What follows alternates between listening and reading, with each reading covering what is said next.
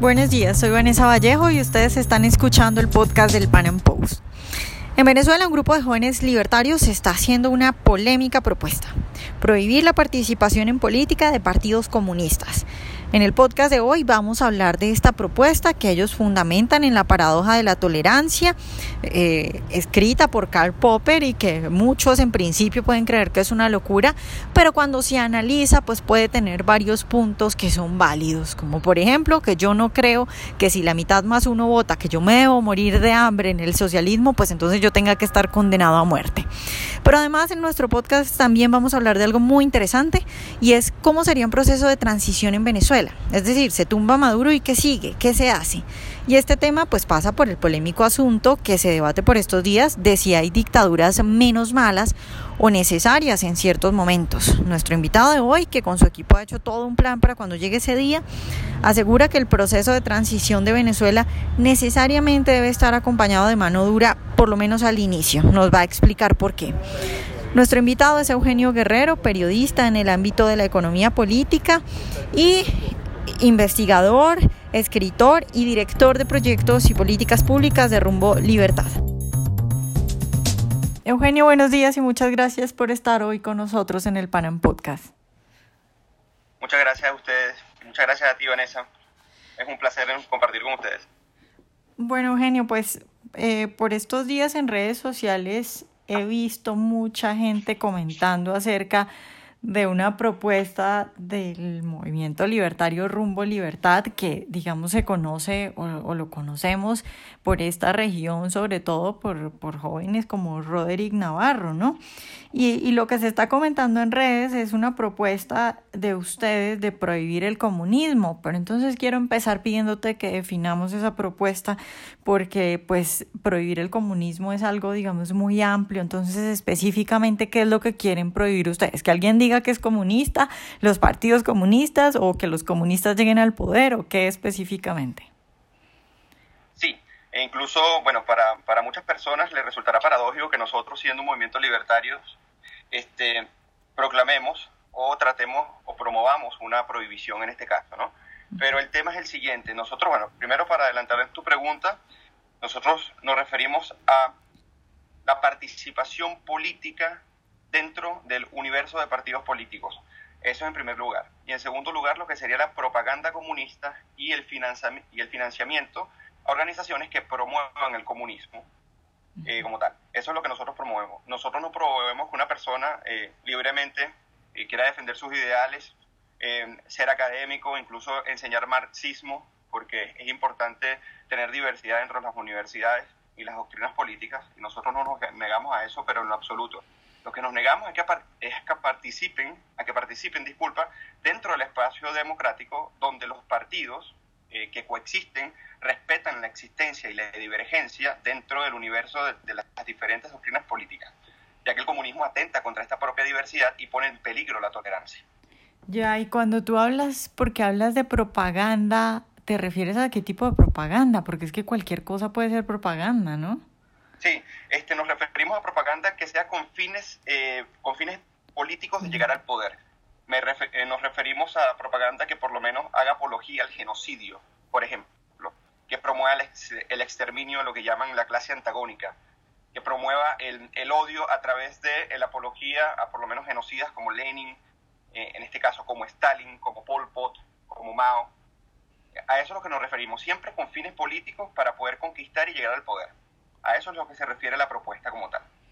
Ok, bueno, entonces ahora voy a ser de abogada del diablo y te voy a preguntar lo que seguramente les preguntan siempre que leen esto, y es, eh, ¿no creen que esto es autoritario? ¿No creen que esto es una dictadura? Es decir, si alguien quiere irse a un suicidio colectivo, que es lo que yo creo que es el socialismo, ¿por qué prohibirle que lo haga?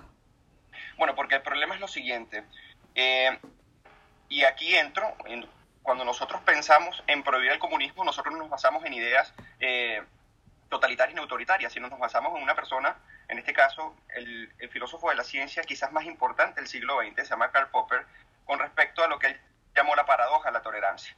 Y él, en esta paradoja de la tolerancia, establecía lo siguiente, decía que cuando en el discurso público se hacía imposible o sumamente difícil poder contrarrestar el ascenso de doctrinas totalitarias e ideologías totalitarias, se reclama en nombre de la tolerancia el derecho a no tolerar a los intolerantes. ¿Pero por qué? Porque cuando tú quieres proteger la libertad y el espacio de participación política, o sea, la afirmación de lo político, en, contraposición a lo que es la negación de la, existencia de la, de la diversidad, entonces nosotros lo que hacemos es prohibir no solamente el comunismo como idea totalitaria, sino cualquier forma de totalitarismo o colectivismo que impida que el ejercicio político, en sus términos eh, conceptuales, sea ejercida de manera libre. A eso es lo que nos referimos nosotros. Entonces, eh, para culminarte la idea, entonces cuando las personas dicen, bueno, pero ¿será que ustedes son muy autoritarios porque niegan una idea? No, lo que negamos es una idea, en este caso, o tratamos de prohibir una idea con respecto al comportamiento político dentro de la aspiración al poder político en, un universo democrático porque los fines que se propone el totalitarismo es la destrucción gradual de lo que serían las instituciones republicanas que defienden la vida, la propiedad y la libertad.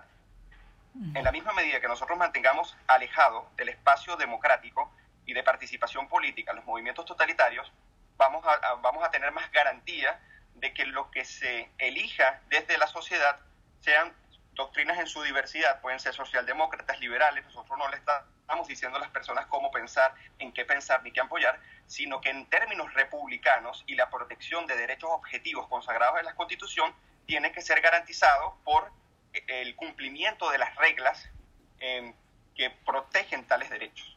Un partido político que no asume las reglas, no respeta las reglas y está dispuesto a eliminarlas en el momento que es poder, o al momento que llega al poder, entonces simplemente es totalmente contrario. Entonces aquí la tolerancia entraría en una paradoja y la idea es evitar eso. Eugenio, a ver, eh, para mí, digamos que en, en la democracia hay muchas cosas malas, pero sí creo que puedo yo hacer una distinción entre la democracia de, no sé, si todos votan, eh, irse al socialismo y, y, pues yo que soy la que voté que no, me toca que acogerme a eso y aguantarme lo que están viviendo, por ejemplo, ahora los venezolanos. Y otra democracia sería, bueno, que algunos voten y que esos que ganaron, pues simplemente ellos se separen y hagan eso y los otros no se vean afectados.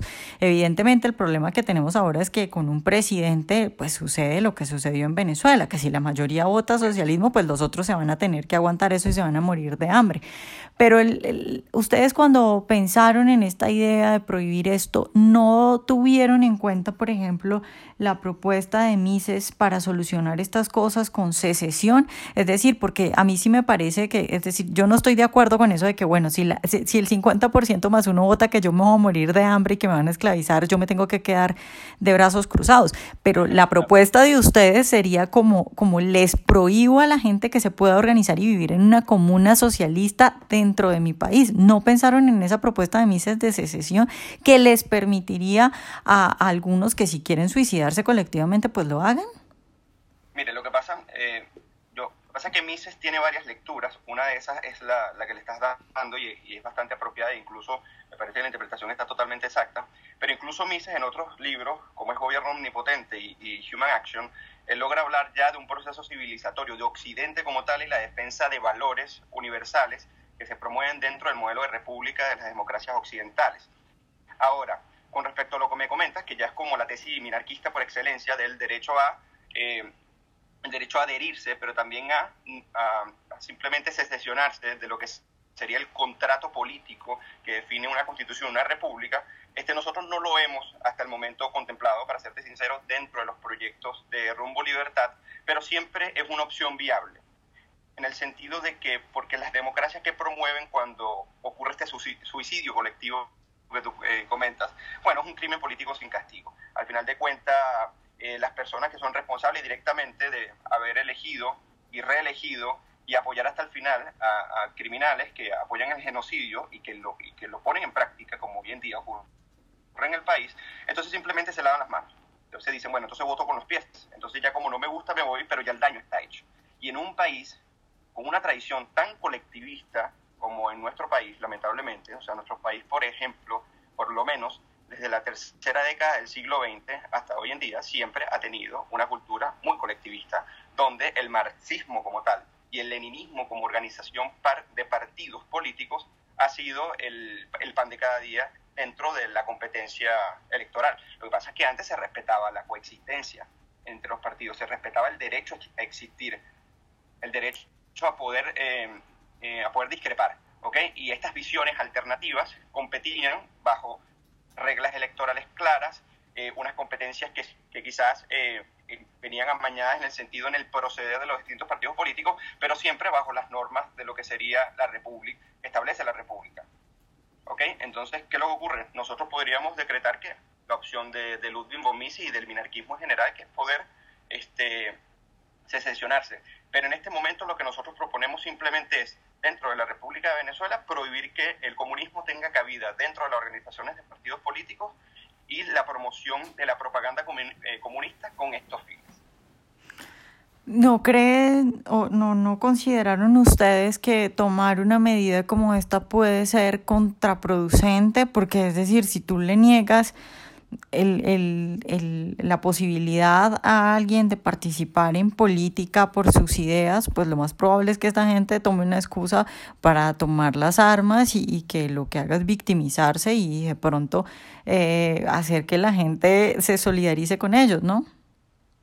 Claro, sí, eso es un argumento muy válido, pero lo que ocurre es que el comunismo, incluso el neomarxismo, y, hablando de, Herbert Marcuse, que por cierto nosotros lo citamos dentro del documento, porque Herbert Marcuse también se apoya en la paradoja de la, en la, paradoja de la tolerancia, en su libro de crítica a la tolerancia pura. Incluso los argumentos de Karl Popper casi que lo mismo, pero en otras palabras. Pero ¿qué es lo que ocurre en, en este caso? En esta, o sea, tú lo ves contraproducente en el sentido de que puede volverse atractivo y por ende solidarizarse. Bueno, simplemente si un movimiento es antipolítico, si un, si un movimiento no promueve o simplemente no respeta el derecho a existencia a otro, porque el marxismo claramente, como todos sabemos, y el comunismo como etapa, plantea la negación total eh, del antagónico, o sea, la supresión de lo político en términos ya eh, platónicos. Entonces, simplemente, ¿por qué participar en el ejercicio político si no crees en la política la política la vez contraproducente justo para, eh, para lo que sería la organización social?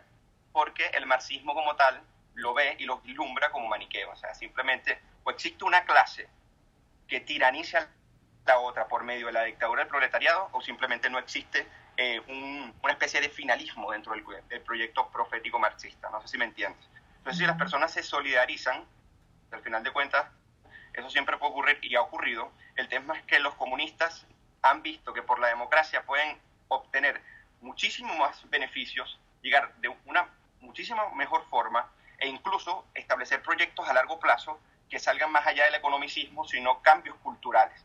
¿Me entiendes? Entonces nosotros estamos tratando, estamos tratando de cerrarle esa puerta para que ellos puedan, mediante el Estado, interferir institucionalmente y modificar el rumbo eh, de la sociedad a través de la coacción estatal, prohibiendo o, en este caso, promocionando el conflicto existencial.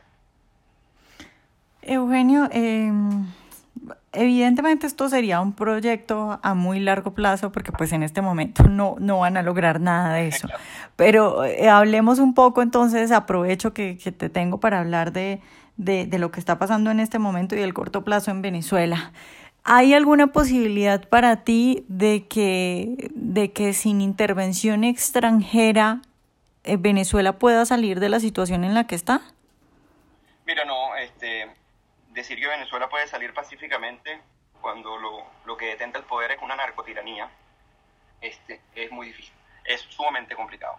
Incluso nosotros somos de los que quizás no promovemos directamente, pero sí apoyamos este, una intervención, una intervención humanitaria y si es posible militar, para que nos ayude a sacar a los, a los en este caso a la narcodictadura del poder, que es el, el principal objetivo que incluso nosotros no promovemos escenarios electorales, sino que estamos totalmente en contra del escenario electoral, porque lo que hace es oxigenar y limpiarle la cara al régimen para poder relegitimarse y eh, tratar de, o sea, de revertir los efectos que tienen las acciones económicas contra lo que llaman en Venezuela la boliburguesía. Son aquellos dirigentes eh, del Partido Socialista Unido de Venezuela que se han enriquecido a costa del robo eh, del aéreo público.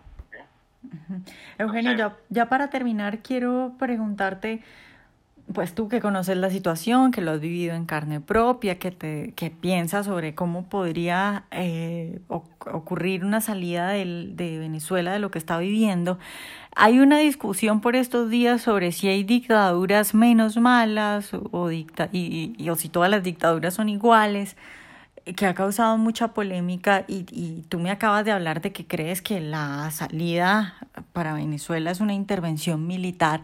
¿Cómo sería un proceso en, eh, para lograr sacar a Maduro del poder? Porque es que, a ver, eh, tenemos a Maduro, tenemos luego a su séquito, tenemos luego hasta gente como los grupos estos eh, de choque, ¿cómo es que se llaman? Los, los paramilitares de allá. Los colectivos. Tienen los colectivos, es decir, tienen un montón de criminales ¿Qué, yo, qué, se podría hacer con esta gente? Y además, eh, por la fuerza, digo yo, tú me, tú me responderás ahora si crees, creo yo que por la fuerza, que la única forma es que por la fuerza desmonten todo el estatismo que tienen, porque, porque si no, no van a lograr nada. Entonces, ¿cómo crees tú que sería ese proceso y cómo, en la práctica, cómo se debería hacer con toda esta mano de criminales que tienen allá?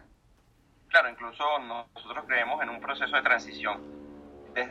Yo en este, en este caso yo me encargo en Rumbo Libertad de ser el director de proyectos y políticas públicas y nosotros eh, hace poco publicamos lo que sería el proyecto Renacer, que es cómo lo imaginamos nosotros, qué tenemos que hacer en el país el primer día de llegar al poder para poder revertir toda esta, toda esta maraña socialista este, que infectó a la República y que es muy, es muy, complicado poder eh, seguir si no se depura lo que sería el estado de, toda, de toda esta infección, como, eh, como podríamos decir. Entonces, ¿qué es lo que pasa?